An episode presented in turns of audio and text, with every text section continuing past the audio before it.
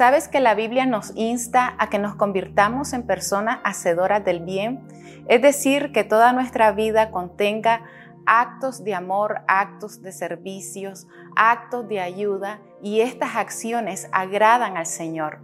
Hebreos en el capítulo 13, verso 16 nos dice, y de hacer bien y de la ayuda mutua no os olvidéis, porque de tales sacrificio se agrada Dios.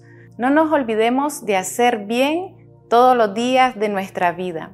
Sabes que todos los días tenemos la oportunidad de manifestar un acto de servicio, un acto de ayuda, un acto de amor hacia las personas que nos rodean y cada vez que nosotros nos movemos en esas acciones, crecemos en ese amor al cual todos estamos llamados, el amor al prójimo. En estos actos cultivamos ese amor.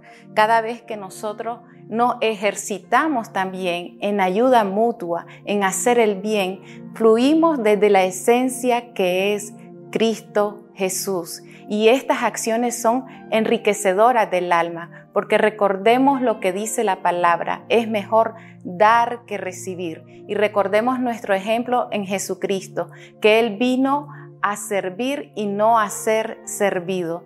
Cada día te puedes dar esa oportunidad de ser un instrumento de Dios para bendecir a las personas que te rodean.